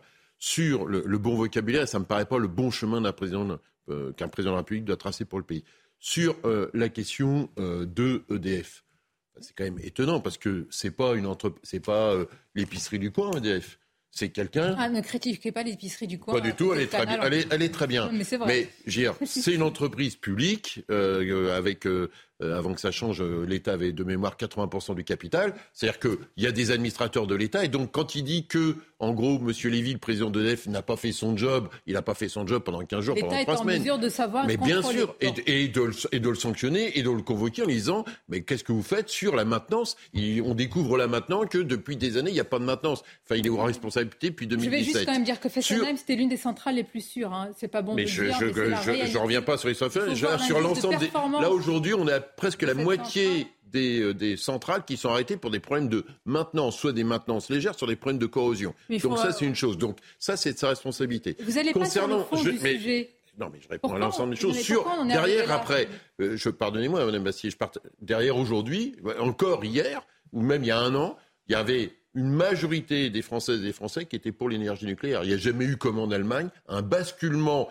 de l'opinion publique contre le nucléaire. Après, vous pouvez être pour le nucléaire et contre les énergies renouvelables. On peut être. Euh, moi, je pense que la question du mix énergétique et la question du mix énergétique, c'est pas simplement l'accord que vous expliquez en, en, ah bah. mettant en cause Martine Aubry. Il y a une loi. il y a une je loi. raconte l'histoire politique. Non, non, non. Et eh ben, si on va au bout de l'histoire politique, il y a une loi au Parlement sous le quinquennat Hollande sur la question, une loi de l'énergie avec la question du mix énergétique. Et il y a plein de pays qui sont dedans, euh, qui arrivent à faire, à utiliser l'énergie renouvelable. Non, mais attendez, il y a, deux choses. Qui ont été faites, non, mais il y a des lois qui ont été faites. Je réponds à Eugénie Bastier par rapport à ça. Derrière, on peut être contre le mix énergétique. Moi, je suis pour. Il y a plein de pays qui sont dedans. Parce que le nucléaire a des avantages, il a aussi des inconvénients. Je rappelle quand même qu'aujourd'hui, l'ensemble des piscines, ce qu'on appelle des piscines avec les déchets, sont pleines, à l'AIG, elles sont pleines. la question de notre indépendance... C'est la coupe qui est pleine quand vous dites que regardez l'Allemagne, ce qui est en train de se passer. Vous découvrez un huile éolienne Mais pas dit... Non mais attendez, le mix énergétique, c'est pas plus nucléaire, c'était 50% de nucléaire. C'est ça ce que dit la loi qui a été votée sous François Hollande. C'est quand même une mauvaise loi. de l'eau nucléaire. C'est une mauvaise loi, c'est tout. Non, mais je dis pas amen. Je défends. Je suis pour le mix énergétique. Il y a plein de pays qui le font. Ça ne veut pas dire qu'on est à zéro du nucléaire. Non, mais le mix énergétique, ça veut dire des éoliennes partout sur le territoire, c'est-à-dire l'enlaidissement du pays pour sauver la planète. Euh, euh, sauver le monde en l'enlaidissant, pour moi, ce n'est pas une politique écologique. Ensuite, euh, la, la, question que pose cette séquence, à mon avis, c'est, c'est bon déjà, effectivement, il y a une dramatisation excessive, mais en politique, on n'a on a jamais à perdre à dramatiser l'avenir, parce que si ça se passe mieux que prévu, eh bien, on, on, passe pour le sauveur. Donc, si c'était, si cet hiver, finalement, tout le monde a du gaz, eh bien, Emmanuel Macron apparaîtra pour, passera pour un sauveur si ça se passe mal, on dira bah, il en avait parlé, il avait prévu. Donc il, a, il a tout à gagner à faire ça. Euh, la question que pose cette histoire de l'énergie, c'est la question comment gouverner dans nos démocraties euh, sans recourir à l'émotion. Euh, et c'est vrai que le, nucléaire en Allemagne a été fermé par Angela Merkel sous le coup de l'émotion après Fukushima, alors même que Fukushima, il y a eu très peu de morts, voire même zéro directement dû à la, catastrophe nucléaire. Euh, euh, et, c'est la question comment on peut, c'est comme pour les sanctions euh, envers la Russie, c'est-à-dire que c'est très bien, la Poutine envahit, envahit l'Ukraine, on fait des sanctions, très bien, mais on ne pense pas aux conséquences, on agit sous le coup de l'émotion, on ne pense pas aux conséquences qu'on va avoir de nos actes. Et c'est ce que on va arriver dans des temps de plus en plus tragiques. on est dans un système politico-médiatique qui fonctionne à l'émotion. Euh, comment les politiques peuvent agir? Est-ce qu'ils peuvent introduire de la rationalité? Est-ce qu'ils peuvent ce qui introduire de la En posant la question, on dirait que vous y répondez en disant que c'est presque devenu impossible. Hein. Ça va être très difficile. Il y a une nuance. Euh, effectivement, la gouvernance par l'émotion, c'est une, au fond, c'est une vieille une gouvernance moderne, mais une gouvernance qui ne date pas d'hier. Euh, ça fait plusieurs, plusieurs décennies en réalité, depuis, on va dire, la grande presse publique, effectivement, l'opinion a tendance à guider. Et l'opinion, il suffit de lire la relire la psychologie des foules de Gustave Le Bon. Euh, elle n'est pas dans la rationalité, elle est toujours dans la pulsion, dans l'émotion. Donc le politique va épouser cette émotion. Pour autant, il y a un autre mode de gouvernance récent qui est apparu sous le Covid et qui revient encore aujourd'hui, c'est la gouvernance au nom de la situation d'urgence, au nom de l'état d'urgence. On va pouvoir, à un moment, imposer euh, certaines mesures qui, dans un état de droit commun, n'auraient pas pu avoir lieu. Et le vocabulaire guerrier du président de la République est aussi employé à Essian. Il utilise tout de suite, déjà, dès maintenant, le terme de guerre alors que nous ne sommes pas encore dans l'hiver. Ça prouve bien qu'il a, à mon avis, l'intention de remettre, pardon de l'expression, remettre le couvert, en tout cas de revenir sur le mode de gouvernance qui était celui du Covid, c'est-à-dire voilà, parce que nous sommes en guerre, nous allons prendre des mesures exceptionnelles. Parce que nous sommes en guerre, nous allons pouvoir restreindre certaines des libertés. Et, et aussi, et c'est ça ce que j'ai retenu aussi de l'intervention du président de la République euh, hier, c'est culpabiliser les Français en dire j'en appelle à la responsabilité collective. Si vous n'êtes pas sage, on va couper, on va rationner. C'est ça qui me... Voilà. Moi, c'est ça qui me dérange. C'est-à-dire que quand il y a eu euh, les, pics, les chocs pétroliers des années 70, il y a eu des mesures qui ont été prises, qui ont été très restrictives. On a par exemple baissé euh, le, kilométrage sur les, sur, les, sur les autoroutes, on a demandé aux gens de se rationner. Mais au moins, c'était clair, c'était dans la loi. Moi, ce que je n'aime pas, c'est quand on, on utilise la morale à la place du droit, à la place de la loi, et qu'on dit finalement, euh, vous devez euh, faire des. Enfin, on en fait appel justement au comportement individuel, à la morale privée, au lieu d'être clair, de faire des, objectifs clairs dans la loi. Par exemple, plutôt que de, critiquer Mbappé euh, et son ricanement, on ferait mieux d'interdire clairement les vols de moins de deux heures intérieurs en France. Et puis au moins, ce serait clair et net, et tout le monde serait logé à la même enseigne. Or, on veut remplacer le droit par la morale. au, moins sur ce, au moins sur ce point-là, la loi est passée la loi sur moins de deux heures et demie est passée, elle est bloquée à Bruxelles. Voilà, mais la loi a été passée sur ça. et effectivement, mais par contre, là où je vous rejoins, je pense qu'effectivement, y compris pour les Français, vaut mieux être sur des trucs clairs. Voilà, vous avez le droit de faire ceci. On n'est pas en train de dire que c'est une bonne loi, on s'en félicitait pas. Hein. On dit vaut mieux à la limite être clair. On dit non, mais je, non, je réponds Madame Bastien en oui, expliquant que la loi a eu lieu. Voilà, donc, euh, mais je pense qu'effectivement, c'est vaut mieux être au clair. On va y revenir un petit peu parce qu'il y a eu d'autres ministres qui ont encore réagi, invitant le PSG à réfléchir et à s'organiser pour des trajets en train. Et puis on parlera d'insécurité, parce que j'ai beaucoup envie de vous entendre sur euh, ce qui s'est passé à Cannes, l'agression de cette femme de 89 ans, et surtout le maire LR de Cannes, David Istar, il persiste ses signes sur ce qu'il a dit. Il a dit si c'était ma mère, probablement que eh bien, j'aurais pu dormir en prison. Est-ce que vous l'auriez dit? Est-ce que ça vous choque? Il y a eu beaucoup de réactions là encore. On se retrouve pour en parler. Merci d'être avec nous dans quelques instants. Je vous poserai de nouveau cette question. Peut-on ironiser sur tout Manifestement, pas sur le climat et l'énergie. De là à dire que c'est devenu une religion à laquelle euh, il faut se soumettre, attention, on n'a même plus peut-être le droit de dire ça. On va en parler avec nos invités. Mais tout d'abord, le rappel des titres. 27 départements en vigilance orange aux orages, dont l'Hérault et le Gard. Ces derniers sont également euh, placés en vigilance orange pluie, inondation. Puis attention du massif central au Grand Est, il y a un risque d'orage ponctuellement violent cet après-midi et ce soir. Une enquête a été ouverte après l'agression d'un juif orthodoxe à Strasbourg. Un homme l'a volontairement fait tomber de son vélo ce week-end avant de s'enfuir. La victime est gravement blessée. Au moment de l'agression, sa kippa a été cachée par son casque de vélo, mais il portait une tenue traditionnelle juive orthodoxe. Enfin, top départ de la Ligue des Champions. Le PSG reçoit la Juventus ce soir à 21h.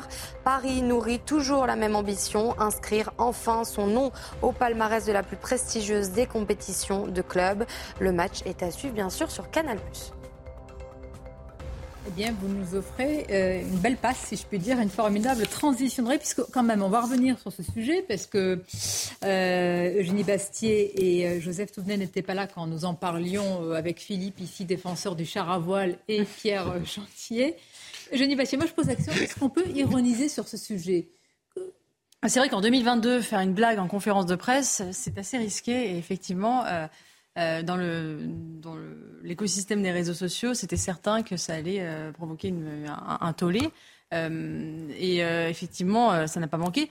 cela dit, sur le fond du sujet, moi je trouve que on en fait effectivement trop vis-à-vis de, ces joueurs du PSG, mais ça montre bien de plus en plus, on va, être face à ce genre d'enjeu parce que, effectivement, la question de l'exemplarité va se poser parce que les, efforts demandés en matière de, réchauffement de transition énergétique vont de plus en plus se poser.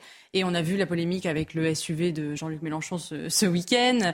Euh, en fait, l'écologie impose une telle orthopraxie de tous les instants, c'est-à-dire à quel point il faut surveiller ses gestes, la manière dont on s'habille, la manière, ce que l'on va manger, comment on se déplace, que euh, ce genre de polémique va se, se multiplier. L'écologie ou l'écologisme Parce que là, je vous reprends, là, ce que vous décrivez, ben, En fait, les, deux, parce que effectivement, l'écologie passe par une transformation radicale de notre de nos pratiques quotidiennes. Euh, si je puis me permettre, justement, il n'y a, a, pas qu'une, il n'y a pas qu'une forme d'écologie. Là, c'est une forme d'écologie en particulier qu'on pointe. C'est l'écologie des petits gestes, c'est l'écologie comportementale. Et c'est pour ça qu'à mon avis, il me semble que parler d'écologisme euh, au sens d'une idéologie bien précise est plus approprié que de parler d'écologie. À aucun moment, on ne parle euh, des questions liées à la mondialisation, au libre-échange, au supertanker qui pollue, ou même des questions démographiques. Je le dis, la démographie est totalement absente des questions écologiques. Or, nous serons 12 milliards, 10 à 12 milliards à la fin du siècle. Nos petits gestes Euh, ne ça changeront dépend, rien. euh, Il faut peut-être remettre les choses. il y a trois choses qui polluent le, les trois choses qui polluent le, le plus. C'est un, euh, les, les- les transports, deux, le chauffage et trois, euh, la, la viande, effectivement. Attention, le chauffage, Euh, mais après, il faut. aussi. Il n'y a pas que les, il y a pas que les Oui, bien sûr, des industries, enfin, l'isolation des bâtiments. capitaliste Et pour ça, effectivement, on a besoin de transformations structurelles. On ne peut pas demander juste au comportement individuel de changer. C'est pour ça que cette séquence me gêne. Et j'en parlais tout à l'heure. Je disais, c'est la morale à la place du droit. C'est-à-dire qu'on demande finalement aux gens de bien se comporter selon une espèce de morale qui serait exigée euh, tout en n'ayant pas une loi très claire derrière. Soit, effectivement, on interdit, et c'est en cours, vous l'avez dit, euh, rappelé, soit on interdit clairement euh, de prendre l'avion pour moins de deux heures en France, soit, soit on laisse les gens faire ce qu'ils veulent, mais on ne peut pas à la fois ne pas l'interdire et faire la morale quand on est ministre. En plus, j'entendais la ministre Agnès Pannier- Pannier-Runacher dire qu'il ne respectait pas la loi. C'est faux, la loi n'est pas passée pour le moment euh, et c'est légal. Donc on ne peut pas substituer la morale au droit en permanence euh, parce que ça crée ce genre de, de, Moi, de cette situation. phrase, elle m'inquiétait quand elle dit on ne respecte pas la loi. À quel, franchement, à quelle loi ou comment elle a pu dire ça même inconsciemment? Je ne veux pas aller trop loin dans la recherche dans l'inconscient, mais c'est vrai que ça m'a interpellée, comme si c'était déjà un interdit, alors que ça ne l'est pas. Psychologiquement, visiblement, pour elle, c'est un interdit. Mais il faut remettre les choses dans le contexte. C'est une conférence de presse qui touche le foot. On vient poser une question à quelqu'un qui s'y tient absolument pas. Donc il reste un peu silencieux et il sort une plaisanterie euh, qui choque, enfin à mon sens, moi qui me choque absolument pas. Peut-être que le journaliste aurait dû réfléchir avant de poser la question. Ah. Parce que si on leur dit tous en train, très bien les gars, mais alors euh, tous dans une rame de TGV vous voyez ce qui peut se passer avec le public, les supporters? Alors on va me dire, oui, il peut y avoir des rames de TGV qui sont privatisées. Ah très bien. Oui, mais d'a- d'accord, mais euh, les autres doivent fonctionner aussi. Ça pose des petits problèmes de logistique. Et puis sur le long du parcours, quand on voit les fous furieux de Marseille ou du PSG qui sont capables d'attaquer des cars, quand vous savez qu'un TGV va passer sur une ligne, alors là, pour des problèmes de sécurité, vous mettez des gendarmes mobiles sur tous les ponts, tout le long. Enfin, le journaliste, il n'y a, n'a pas, des trains de nuit. Euh, il y a- oui, et- les matchs. alors les TGV d'abord, il y en a pas, la- il y en a pas la nuit. Alors on me dit oui, mais alors la nuit, on pourrait rouvrir les gares fermées. Enfin, vous voyez le coût pour la collectivité. Est-ce que le journaliste, avant de poser sa question inintelligente, avait réfléchi cinq minutes Vous savez, on a l'habitude Voilà. de dire qu'il n'y a pas de questions inintelligentes. Après, euh, bon. Mais il y a des questions qui ne méritent pas bon, de Il faut réponse. que la loi, en fait, euh, soit claire. Ah, quand même. C'est ce qu'il a fait. enfin. Vous, hein. C'est une conférence de presse sur le foot. Faut pas l'oublier ça. Oui, mais enfin, le foot n'est pas. Non, mais une fois, société. il est pas hors de la société. Ils n'ont rien fait. Mais non, mais alors si on, dit, si on va dans la société, qu'on me dise les arguments pour dire pour la sécurité d'une rame de TGV avec des gens qui sont dans le viseur d'un certain nombre de fous furieux. Comment on fait que c'est faisable. hein, les- le pré- Et donc le déploiement des forces, ils Les hommes vont pas y politiques aller prennent le train, euh, ils sont plus Oui, détestés que les footballeurs. euh, Je pense qu'il n'y a pas de problème. Je pense que c'est faisable, mais encore une fois, il faut que la loi soit claire. On ne peut pas demander aux gens de, de, de, de- de- pour faire porter la responsabilité aux gens de la transition énergétique. C'est comme les sacs en plastique dans les supermarchés. Euh, on ne pouvait pas compter sur les gens pour amener euh, sur la morale que- individuelle pour que chacun amène son petit sac. On les les a interdits et puis maintenant on est passé à autre chose. C'est pour ça que les ministres se font les uns plus euh, fermes que les autres, parce qu'ils appellent à la responsabilité aux petits gestes les citoyens et les Français qui, en regardant ça, se disent non, mais alors si c'est tout permis. Mais voyez, mais. Et ça, c'est. Oui.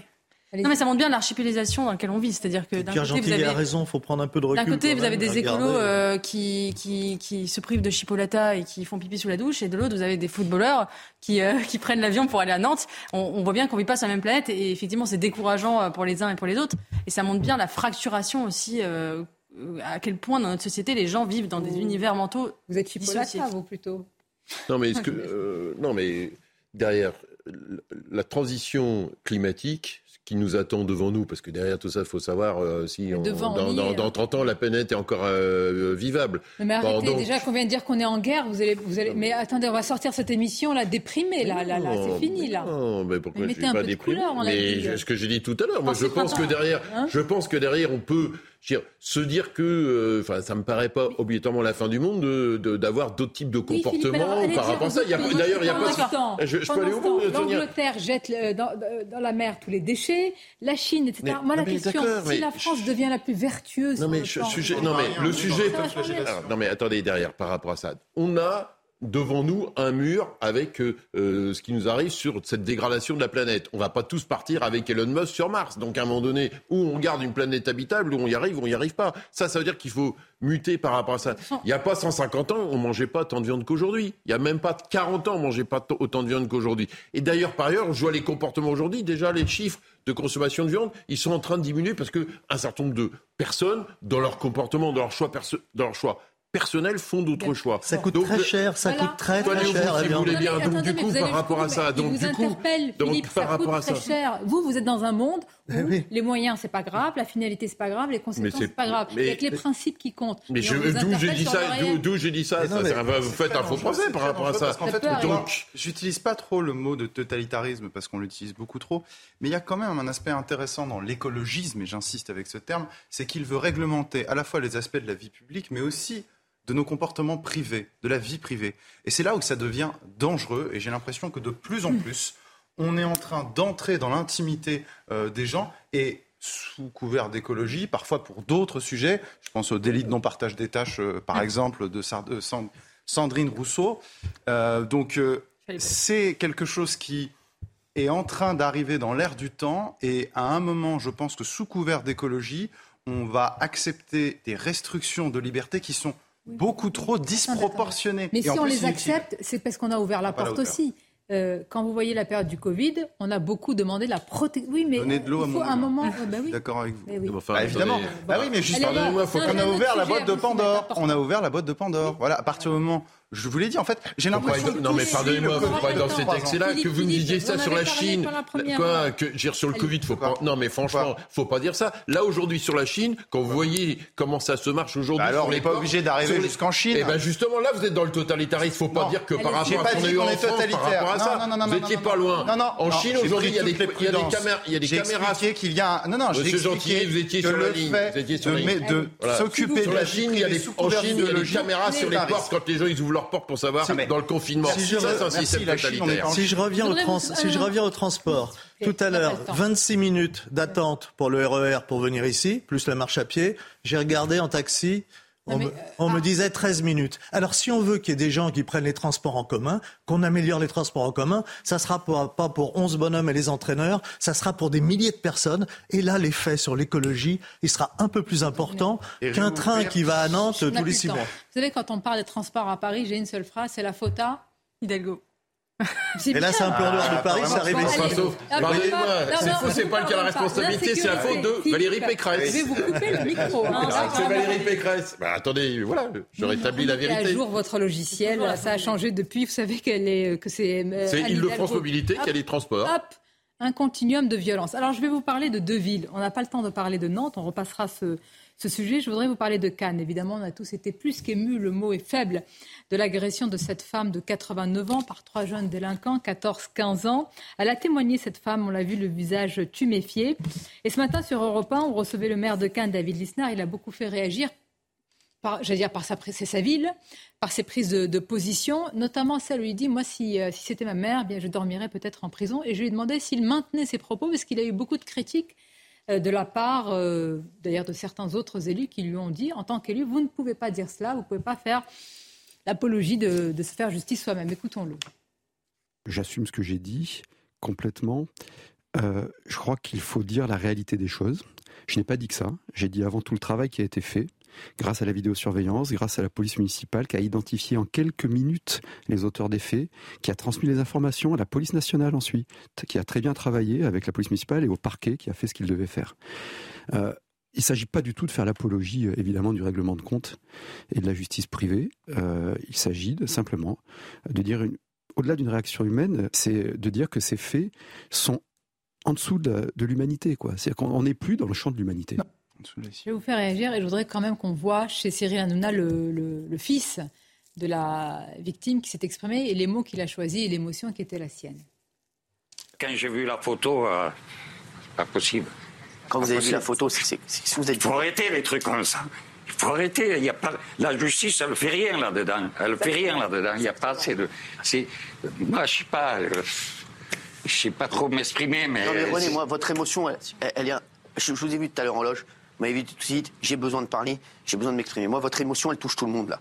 Je vous dis, on n'a pas besoin de, de longs vous voyez, discours. quand vous voyez votre mère dans l'état qu'elle a mis, hein, ils auraient pu prendre le sac à main sans la frapper.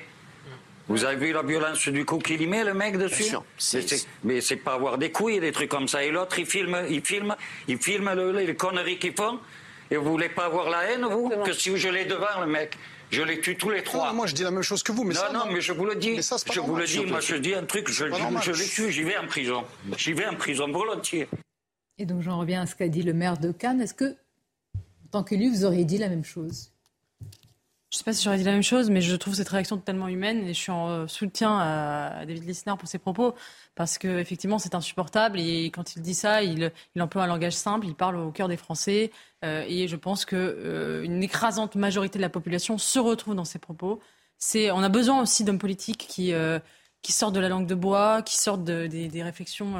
Nous sommes en situation de euh, et euh, autres verbiages euh, contemporains. Je pense qu'on a besoin aussi de phrases choc et que ça, ça parle Français, ça répond à une attente.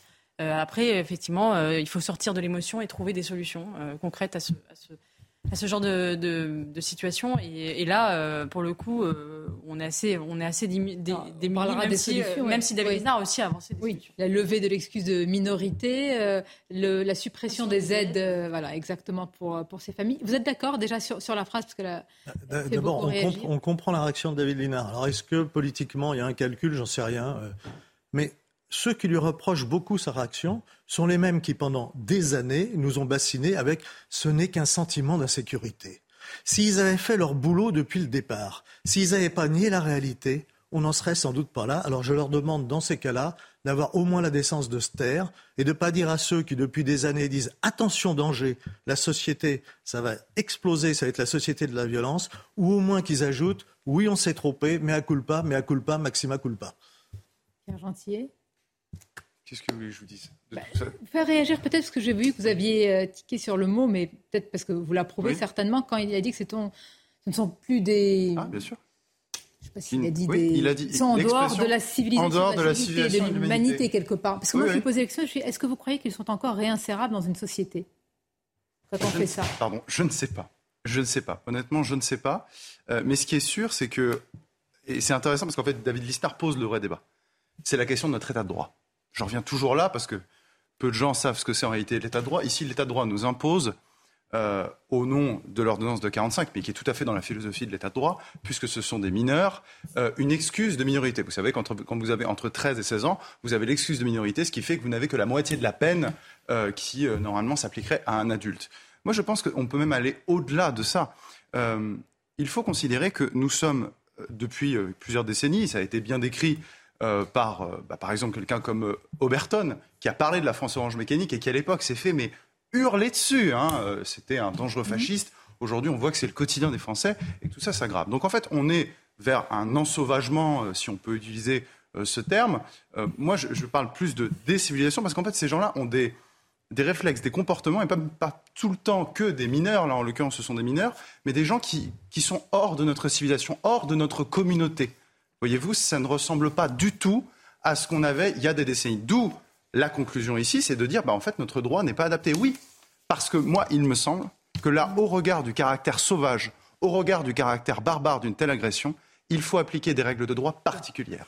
Je vais vous prendre votre temps de parole, Philippe Doucet, mais pour une très bonne cause, donc je suis sûre que vous allez être d'accord et, et, et approuver, parce que je voudrais qu'on parle d'une très belle initiative de la part des policiers euh, d'élite, de nos policiers d'élite de la, de la BRI, en soutien aux enfants qui sont atteints de, de différents euh, cancers. Eh bien, d'abord, ils s'engagent euh, et vous allez voir que je vais vous montrer un petit objet pour euh, soutenir et pouvoir reverser, si vous achetez cet objet, l'argent à l'Institut des, enfants. Alors, pourquoi ils se sont engagés dans, dans ce combat? D'abord, évidemment, parce que ça les touche comme nous tous, mais aussi parce qu'ils avaient un collègue dont l'enfant était très malade et puis concerné au premier chef, ils se sont engagés. On va écouter à ce sujet notre médecin Brigitte Millot membre de la BRI euh, Paris hein, a eu un enfant atteint d'un cancer, euh, d'un cancer qui a été soigné à l'IGR, à l'Institut Gustave Roussy, un centre spécialisé hein, dans les cancers. Ils ont été tellement émus par ce qui est arrivé à leurs collègues qu'ils se sont dit qu'est-ce qu'on pourrait bien faire? Eh bien, ils ont eu l'idée d'éditer un écusson, comme vous le disiez très justement. C'est l'écusson de la BRI. La BRI, normalement, c'est noir, avec la gargouille de Notre-Dame de Paris qui protège et surveille les Parisiens. Eh bien là, ils ont ajouté des petits ballons de toutes les couleurs, le ruban doré qui est le ruban du mois du cancer euh, de l'enfant. Eh bien ces petits écussons, vous pouvez les acheter et tout, tout, tout sera intégralement reversé à l'IGR.